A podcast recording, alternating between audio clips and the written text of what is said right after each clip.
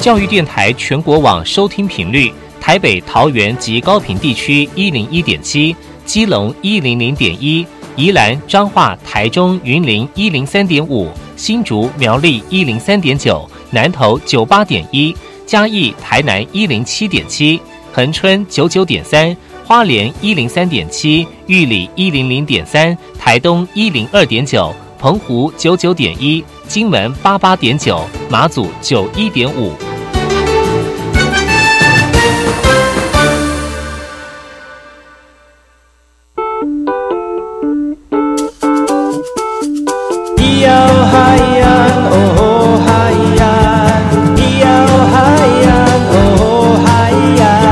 说传统就不能流行？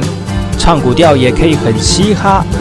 我们来听听部落的声音，接收最新的部落脉动、原住民的讯息、新闻以及最新的流行脉动，只有在把右的后山部落克。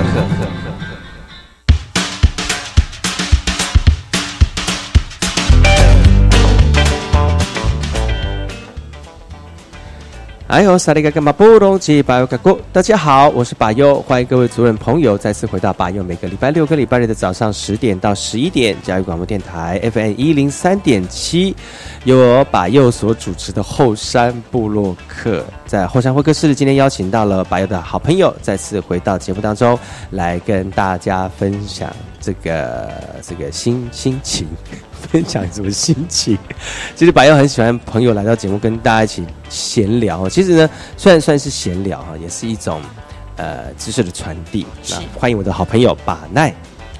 Hello，我们教育广播电台的听众朋友，大家早上好，我是把奈格六，又回到了把佑的后山布洛克的会客室。是，其实很难得邀请到把奈来到节目当中现场，来到录音间来录音哦。通常要不然就是做菜啊，要不然就是。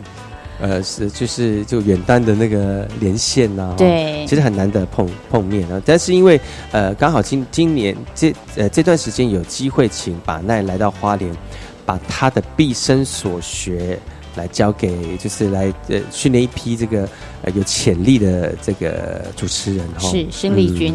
所以就是说，用这个时间呢来跟大家好好分享一下。那也希望通过这个机会呢，让把奈稍微介绍一下最近他的一个主持的行程。嗯，好，其实呢，呃，到年底我们都知道有很多的活动，嗯，那么我也接了一些就是公部门相关的活动，比如说像最近我们有推一个圆明会推的部落旅游的部分，那么在十六号的时候已经办了一个记者会，包括就是亲子彩线团的那个部分，其实我们只要上脸书的。呃，粉丝专业就是看见太阳，点进去就可以看到相关的讯息。当然，因为我们在每年的时候呢，观光局会都会办台北国际旅展。那么，同样在今年的时候，时间是落在十一月二十三到二十六号，也就这四天呢，会在南港展览馆那边来举办我们的台北国际旅展。圆明会呢，在呃往年呢，都是以原住民的意向作为一个。旅游的规划，那么在这一次呢，他特别规划了就是北中南东，还有原住民文化园区这五个区域来分享我们原住民三十六个非常好玩的部落游程。为什么请把奈来讲这个活动？是因为你在这个活动主持好像很久了，对不对？呃，应该说接触的话，真正接触算一系列，从记者会到旅展，今年是第二年。那我觉得接触到这样的一个活动，其实回应到以前做前进部落，就圆明台的前进部落，那有很多都是到部落里面去。当然，除了介绍产业之外，那产业不外乎其实跟观光旅游也是有很大的关联。所以觉得刚好在主这两年主持这个。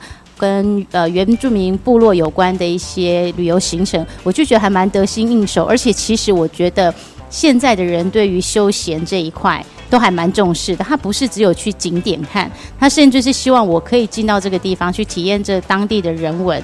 那当地的人文最好的就是台湾原住民的部落，嗯，因为不同的族群、不同的部落，像阿美族啊，有靠山靠海，那不同的部落就有不同的部落的特色。那那样的人文，其实玩起来是最有趣的。嗯，所以是第二年跟第一年有差别吗？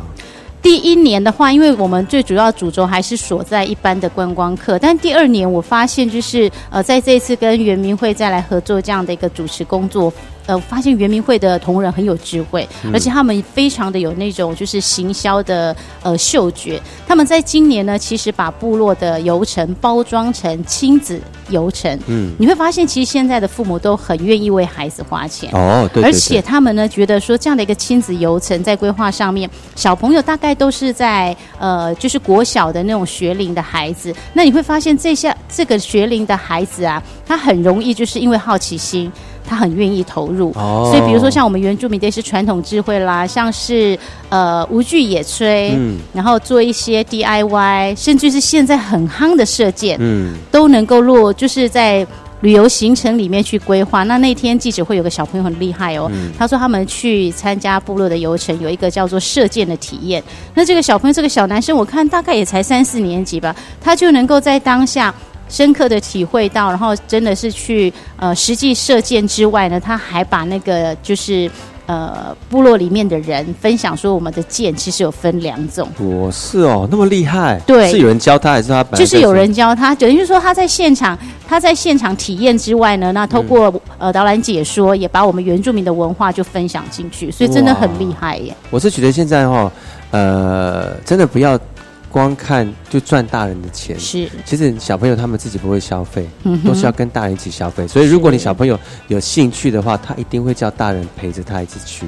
那不可能只有叫小朋友去嘛，那一定要大人陪着小朋友去。所以他不是只有赚。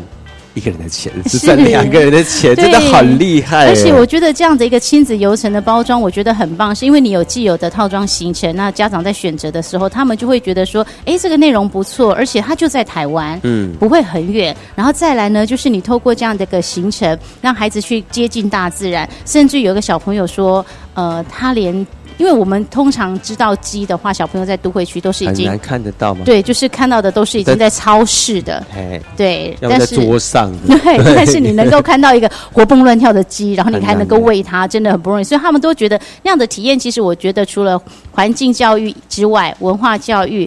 包括生命教育都可以在这样的一个旅游行程里面去做。那爸爸妈妈其实也玩的很开心，对。所以那个旅游行程是针对原住民的部分吗？就原住民？对，就针对原住民的部落，因为我们一直希望说能够提升部落的产业，但部落的产业我们常常会锁在农特产品，嗯，锁在手工艺品。但是其实我们有最多的是人文这一块，但是人文这一块你要怎么把它变成商品？就是透过旅游去包装，嗯，对啊。比如说你把射箭当做体验，然后把无惧野炊当做体验，那把那个就是制作竹杯也当做题，我相信法佑应该不会做竹杯吧？竹杯哦，会做，但是去做的那个那个 Q Q Q 感这样，就是就质感可能没那么好，对啊，这可能还是要请老师来雕琢一下，对啊，我的手工艺。所以这种 DIY 的部分，反而是小朋友，因为他好奇，他也愿意去体验的时候，反而就会。带起很多的效果，然后自然而然你进到部落去旅游，那吃住行几乎都会在部落，所以相对的也就提升了部落的产业经济。那如果说真的提升了需要这样的专门的人才的时候，相对的我们是不是也提供了就业机会？嗯，那这个旅展大概是维持就是几天办理几天？呃，二零一八 ITF 台北国际旅展，它规划是十一月二十三礼拜五一直到十一月二十六礼拜一，就二三、二四、二五。二六，那二十四号刚好是投票嘛，那可能就是会有一些人潮的那个消减，但我觉得不太有太大的影响，因为其实会去旅展的，除了国内的同胞之外，还有一些是国外的朋友也会来。那我觉得非常鼓励朋友去看呃国际旅展的原因是，你可以在当当天就可以看到有不同三十六个部落的特色，然后你还可以就是预购，因为过年快到了嘛。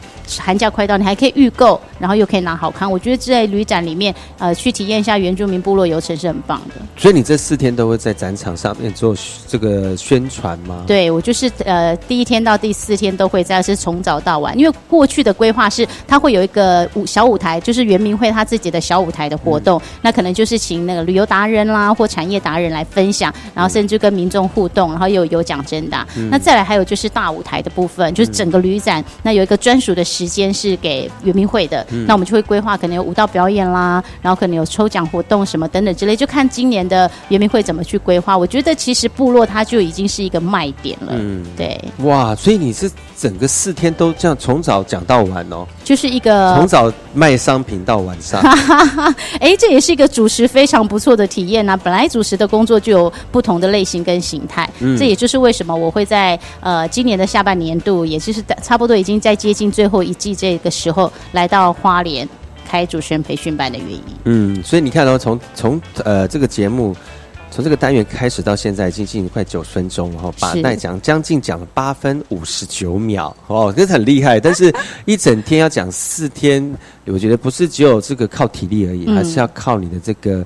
反应跟机制，还有那个临场的反应，要能够讲，然后说又能够流利，然后又能切中主题，而且符合当下的情境跟状况，我觉得这个是非常不容易的一件事情哈。对，就是除了学习之外，再来就是经验的累积。我们都常说，你要做一件事情，你做久了，专注的做它，真的有一天你就会变专家。没错。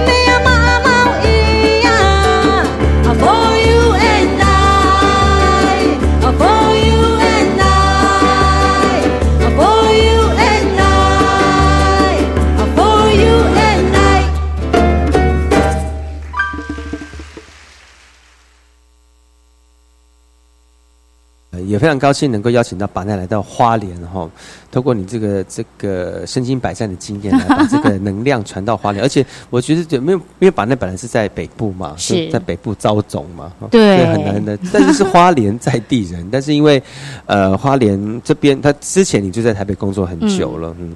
啊，只是这次有机会能够邀请你来到花莲来，让花莲的呃有这样天赋而且有这样能力的这个呃这个有潜能的人哈，是。能够一起来学习。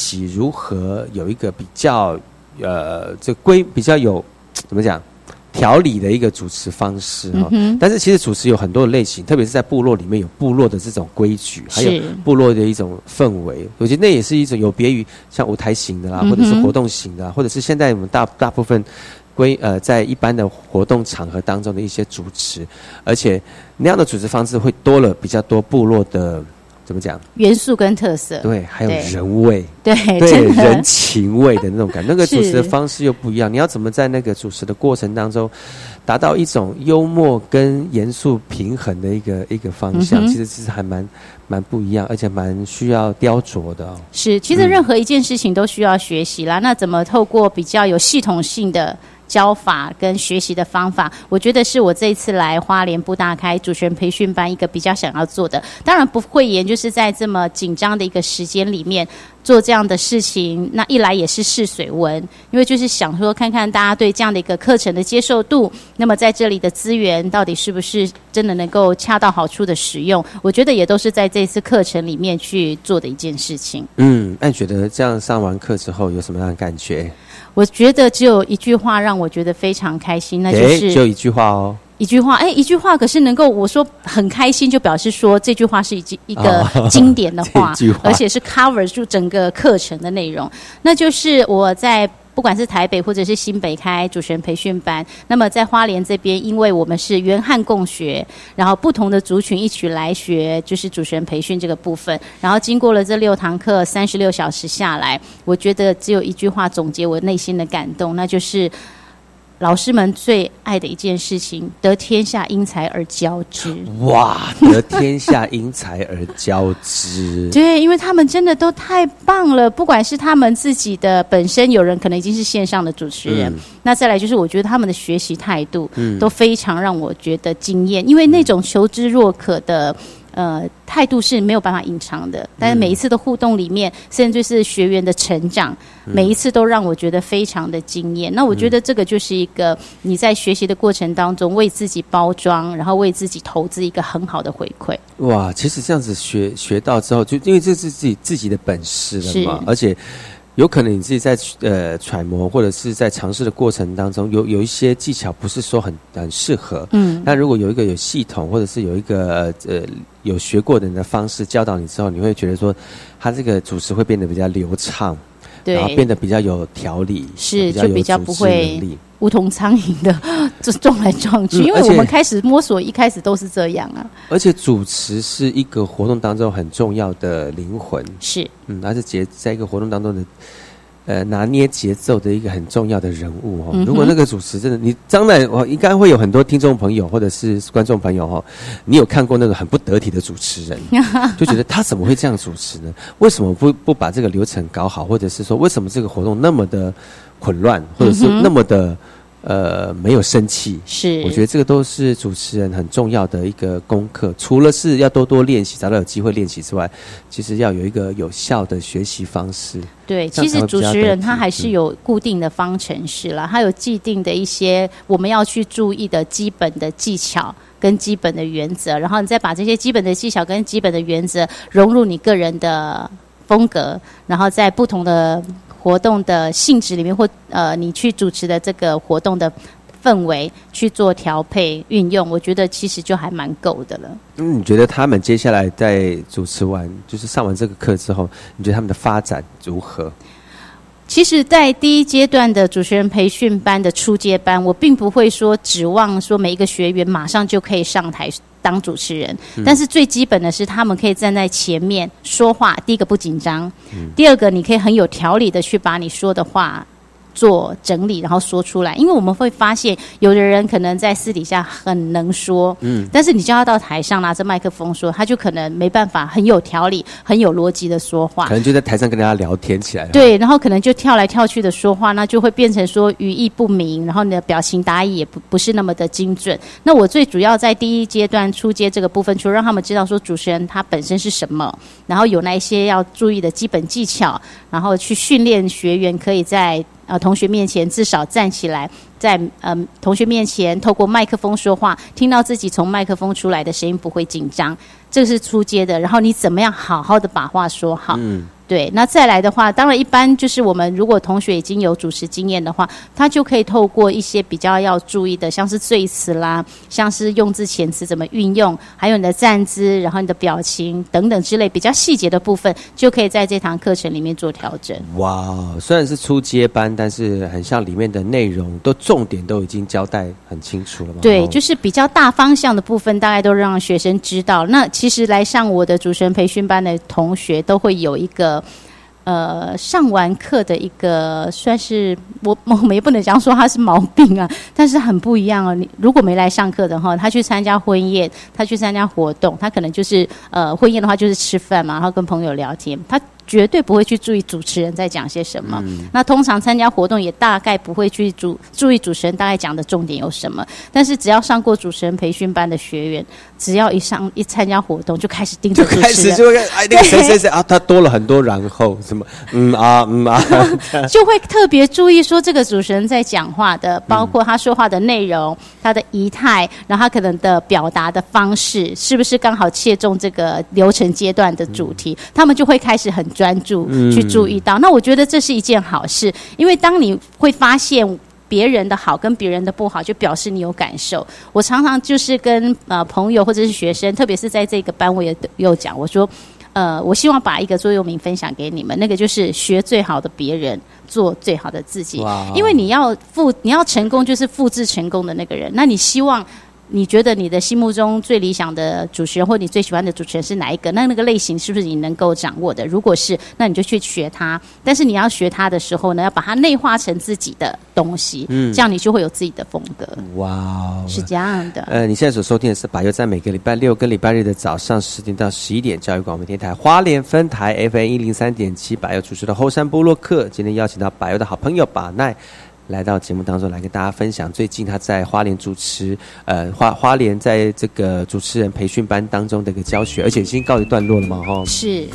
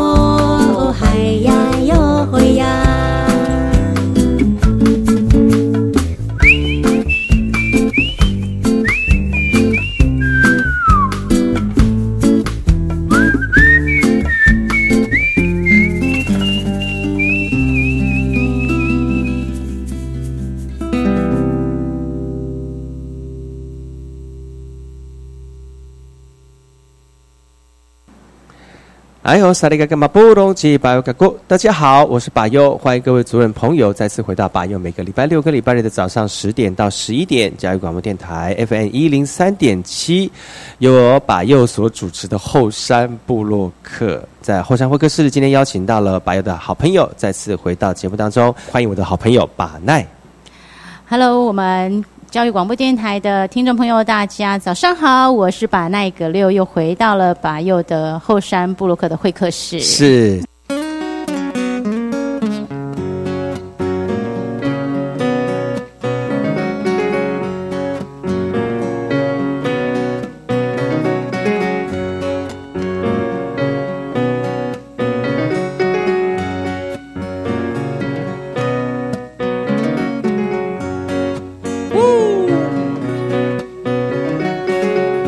原住民的部落一定会知道这种东西，真的很好吃，而且他们还会唱歌给你们听。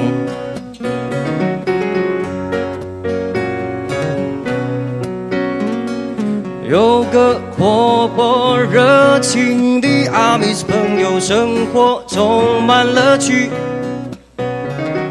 喜欢打猎、割下海捕鱼、料理山珍海味。他最爱吃那个，他那根汉西老，他那根汉西老，他那根汉西老，他那根汉西老。阿米斯朋友会准备好吃的料理招待给好朋友。煮的、炒的、煎的或炸的，样样都是好滋味。吃过一口你就会一个接一个，一个接一个，两个接三个。两个接三个 好吃的东西哟，哈哈！福鼎的沙西米，山上大的发挥干古拉包，西边的卡朗达古拉飞树的天那一片绿中的格闹干古拉，小美酒也拿出来，一切都准备好，那么现在就要来唱歌，吼呀吼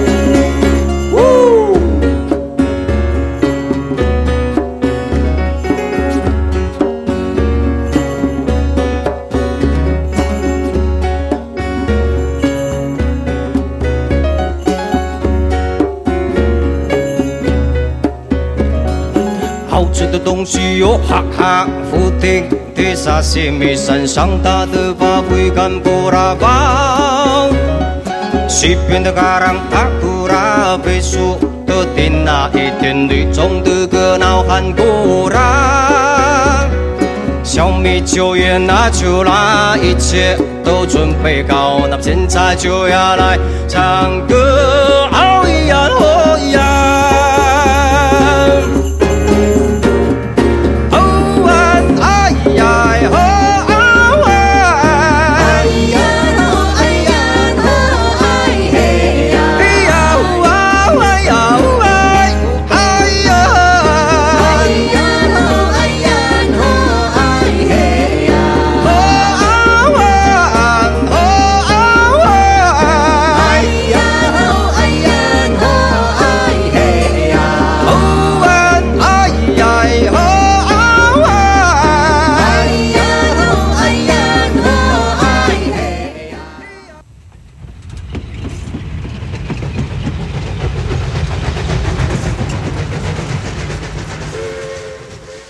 我知道有一段比永康到保安更迷人的火车路线。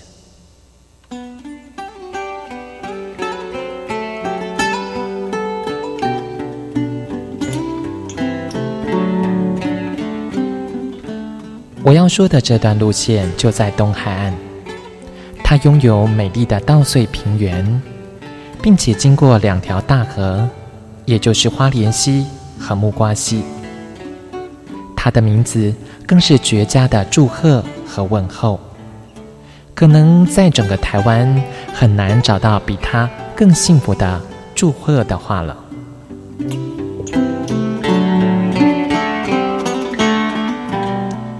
到底他们是哪两个镇呢？答案是吉安和寿丰。吉安寿丰。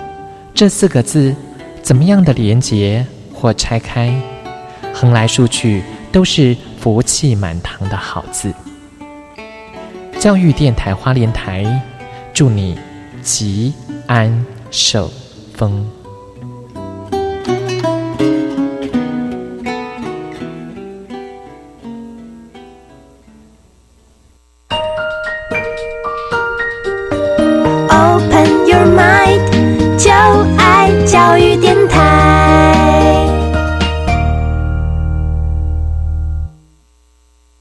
么的水，罗嘎西木嘎！大家好，我们是 OK 合唱团。您现在收听的是教育电台。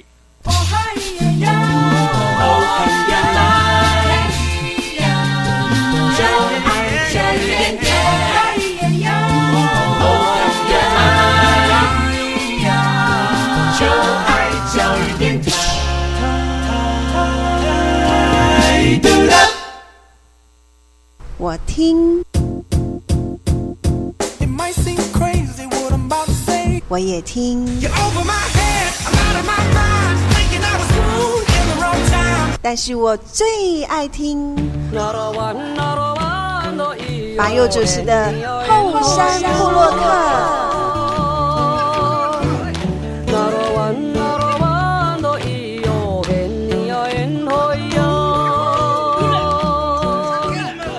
部落会客室。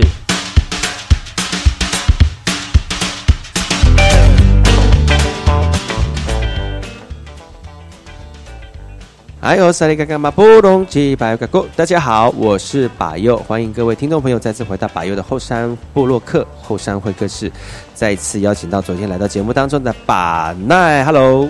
Hello，宝佑，还有我们国立教育广播电台所有的听众，大家早安，我是板奈。是的，昨天跟大家分享旅展的事情，还有在主持人培训班当中的一些趣事跟这个心得哈。那要不要请板奈再跟大家分享这个活动当中有没有让你觉得印象深刻的事情？我一直觉得我们学的东西如果没有用到，它就它就会渐渐的消失。所以这样主持人培训班，那我们理论上面。讲过之后呢，就会请同学上来做演练。那么一开始的时候，同学其实都很害怕、很紧张，因为一第一个就是大家互相不认识，那即便认识，也从来没有拿着麦克风在同学的面前这样说话。那第第一天的练习真的是很简单的自我介绍，但我们会发现，真的叫你自我介绍的时候。你不知道要怎么介绍自己。所以我那时候第一天的第一堂课就是用一张 A4 的白纸，然后呢叫他们就是写自己的名片，嗯，那就是中间是名字，然后在你的职业、职称，然后你的人格特质跟你未来希望做什么，就这四点，然后让他们去写。那有的同学很快。因为我跟他们说，至少每一个项目你要写三到三个以上，嗯，这样就最少三个嘛。那有的同学就很快啊，就写写写写很快。那有的同学就开始抠自己的头脑，他就想说，到底要写什么？对，因为他会觉得说，像比如说职业职称那个可能都还容易，因为你现在做什么就是做什么嘛。但是人格特质这个东西对他们来讲就很抽象，因为他们从来不会去呃观察自己个性，对，是啊，把用你什么样的个性？你觉得你的人格特质是什么？黑暗面很多的。好，那是内心话吗？但是我们就会认识你的人，就会觉得你是一个活泼开朗，然后善于健谈的人，对不对？所以人格特质就是你要看你要怎么去写。如果你不知道，你就可以想想看别人曾经怎么称赞过你，或怎么形容你，那你就写三个。再来就是你未来希望自己可以成为什么的原因，就是我们人都要有目标。那你可以把目标写下来的话，就表示说你对你的人生是有安排跟规划。那透过这样一个小小的名片的设计，然后呢，要求学生一个。一个找同学自我介绍，那就是一个等于有点类似像破冰啦。你第一天嘛，大家有的可能互相不认识，那你可以透过你的名片一来让同学认识你，二来你也可以来学着说话，怎么介绍自己啊？介绍自己的名字、自己的工作，还有工作内容、人格特质以及呃未来的目标。嗯。重点是哦，你讲完之后呢，你要请对方帮你签名，就是你已经跟这个人介绍。那你看，我们一般这样子十几个，那一个一一轮下来，其实他们就要讲十几次的自我介绍。那有的人他会很顺，因为他可能平常讲话就已经很有条理，但有的他就会很难。对，但我觉得透过这样的一个互动，一来先训练自己的胆量跟人说话，那再来你怎么样去组织你要说话的内容，就在这个同时之间完成这两件事。哇，很还听起来真的还蛮有趣的一个活动，对，很好玩。嗯，而且就是你要怎么让一一群不认识的人能够先彼此能够互动聊天，这是一个很好的方式。对，至少你写的那个名片已经有一个稿了，对不对？对，你不知道跟他讲，我不知道要讲什么，然后至少有一个稿，然后你可以至少分享一下你当下的那个状况。这聊聊可能就会有些人会聊起来。对，的的确，当天就有这样的状况，就聊起来之后，往也特别是那个未来的目标之后呢，就聊起来说，对啊，你知道吗？我怎么弄？哎，我自我介绍不是聊天，班上有十几个人，就他就聊第一个就屌屌啊，就后面就没有继续聊下，没有再讲下去，有可能会有这样的出现。对，所以就要提醒他们，因为我们只最主要是要训练对不同的人说话，然后你能不能够把你原来讲的话，就是很有逻辑的去组织它。当然，这个一个训练下来，就是你可以很清楚的。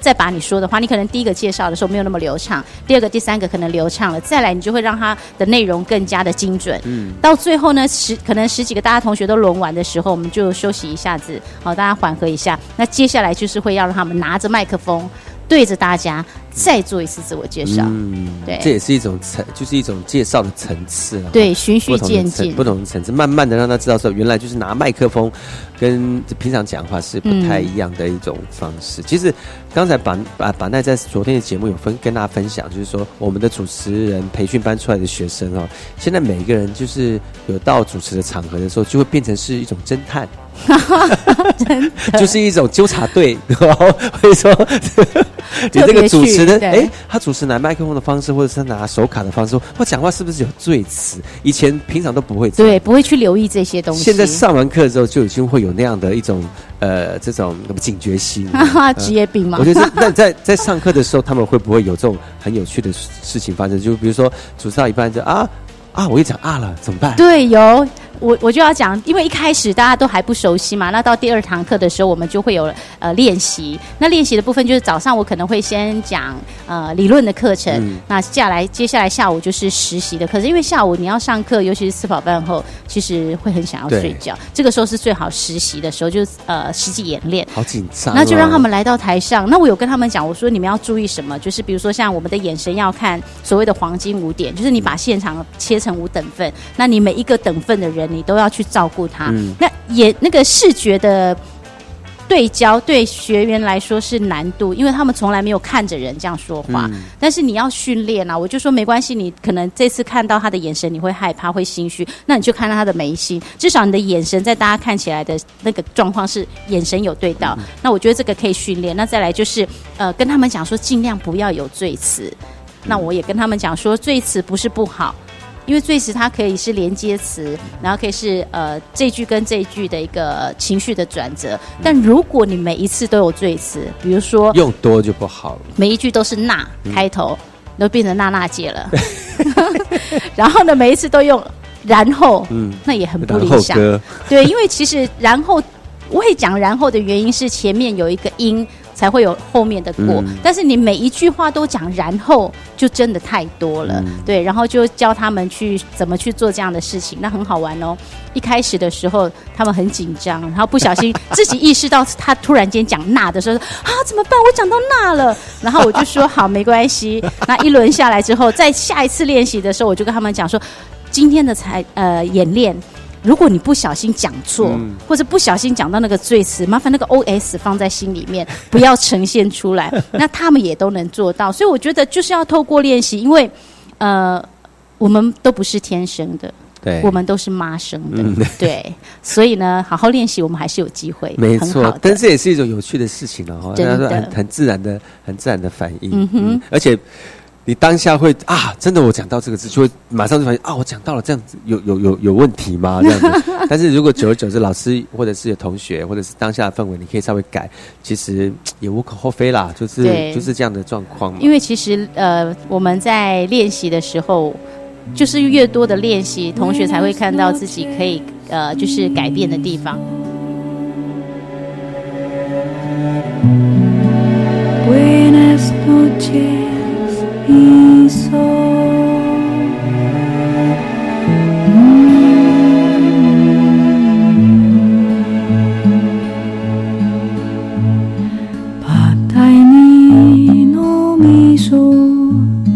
Upang sisay at latay Rui sa kulusa numagu Ulaliw numiso Ifang sisay at lalaya Uni pa alahay tu sumat lumagu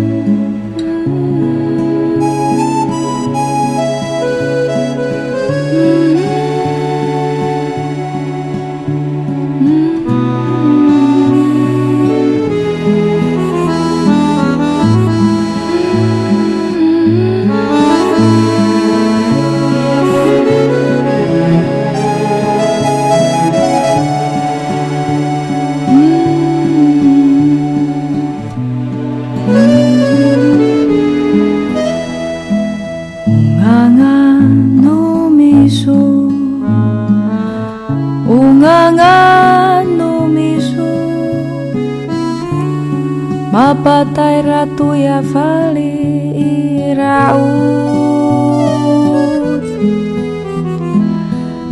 Nganga numisu Nganga numisu Batai Ratu Yavali Iraud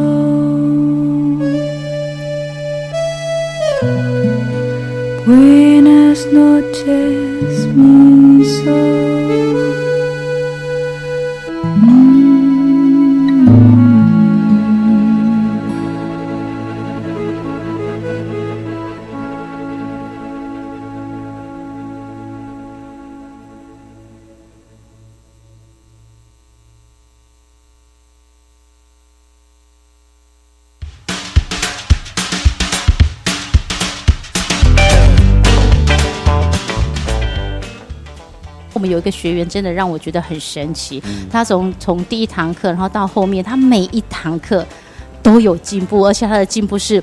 让人觉得非常惊艳，假的，真的。对我们有一个同学，他是我们的汉人朋友，嗯，那他其实对这方面还蛮有兴趣。然后再来，他其实在他的工作单位，其实偶尔会主持会议，那就有机会拿着麦克风。那那因为他的呃给我的感觉是草根性很强，所以我就会觉得说，哎，他可能就是讲话的方面比较适合那种草根性的活动，比如说像是选举啦、尾牙，类似像这样会婚宴的。那如果是正式的，比如说像记者会。啦，颁奖典礼感觉好像可能不是那么的适合。嗯，我那时候的对他的定位是这样，因为我大概看学生的特质，我大概会先去分类，但是没有一个人是绝对一定都是那个样式的。但他到最后一天的时候，呃，就是最后一个练习啦，应该说比较正式的练习，我们是在讲动图典礼的部分。实际让他们回去写，按照那个流程，还有就是主办单位给的新闻稿，就这些就是主持的素材嘛。然后你自己写你的主持稿，然后自己做你的手卡。然后在第五周，如果没记错，应该是第五周、第四周了，我们在做。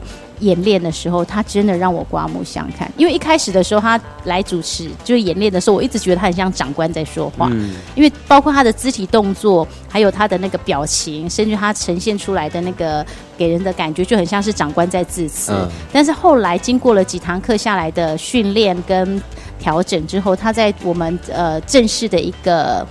演练就是动土典礼的那个演练，而且它是从开始哦，我们那天的课程就有点类似像呃考试了，就从开始的开场，然后到介绍贵宾、贵宾致辞，然后到动土。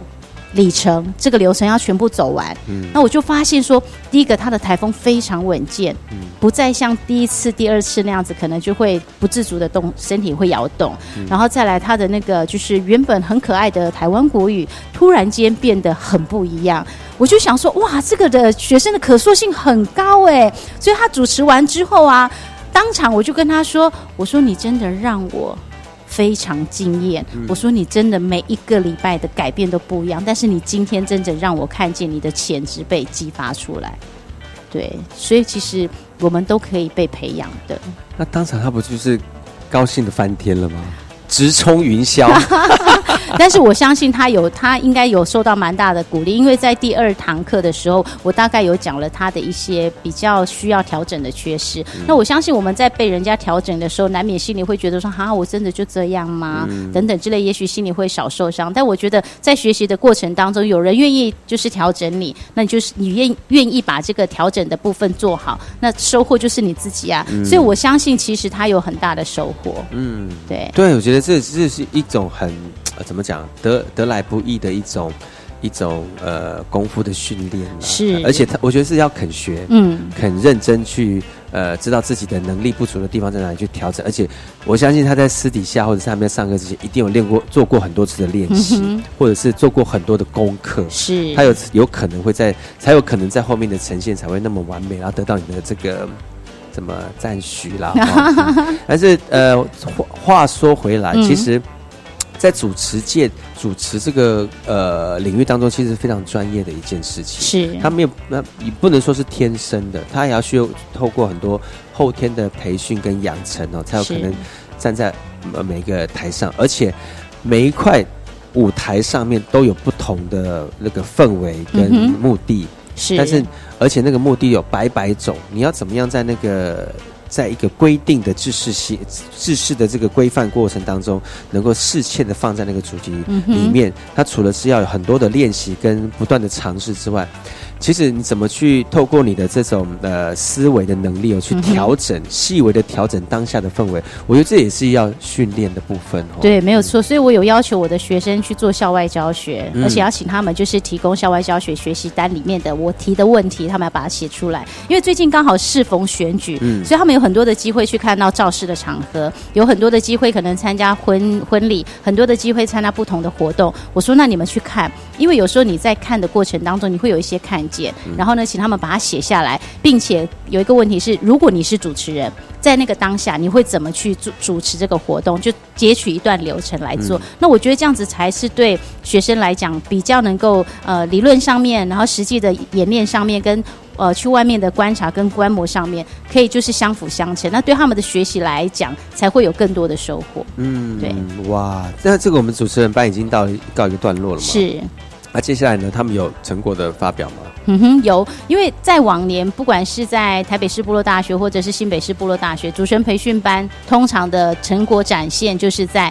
呃，布大的整个成果展里面，它一定会有动态的成果展现嘛？那就需要主持人，我们就会把主持人班的学员跟这个动态成果展做结合，然后让主持人去做，呃，让学员去做每一个，比如说这一班的串场到下一班的串场，就大家分配好工作。那你做串场，你不是说只有单单说，那接下来我们要欢迎的是我们的肚皮舞班，由谁谁谁老师来呃训练的，然后我们来看他们的成果，不是这样，而是我要要求学生，你要认识这个班，他到底在做什么培训。什么？你要在一分钟到一分钟到两分钟的时间，去把这个班的概况、成果，然后透过你自己的方式去做阐述，然后才邀请他们表演。所以这个也是要做功课的。嗯，对。所以成果的展展现呢，也算是这这一段时间在培训班训练过程当中的一个。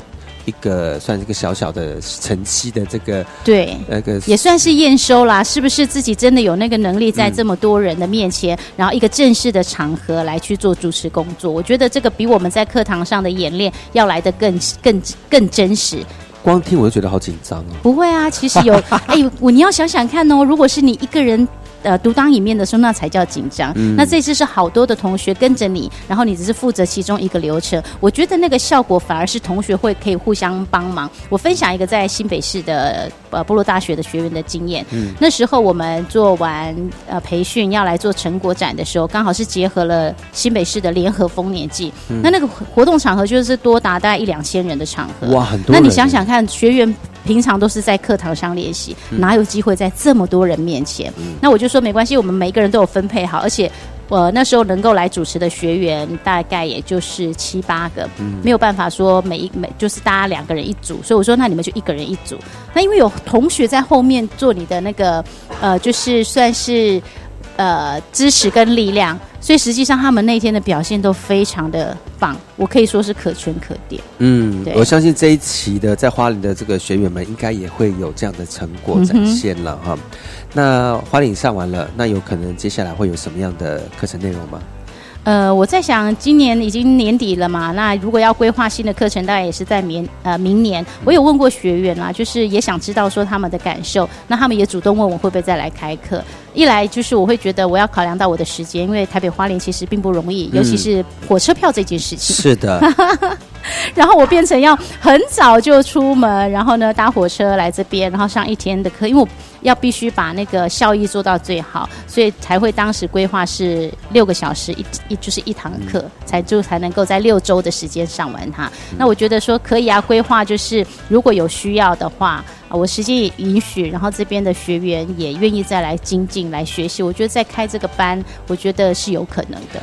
好在这些学生没有让老师失望哈，非常优秀。希望就是说，呃，让老师能够，呃，就是让老师能够在这几堂课当中教出真的是可圈可点的学生啊，让这一次的这个教学呢能够非常完美的结束。我相信学生他们接下来的这个呃成果，跟他们以后主持的路呢，也会非常非常的多姿多彩。是，嗯。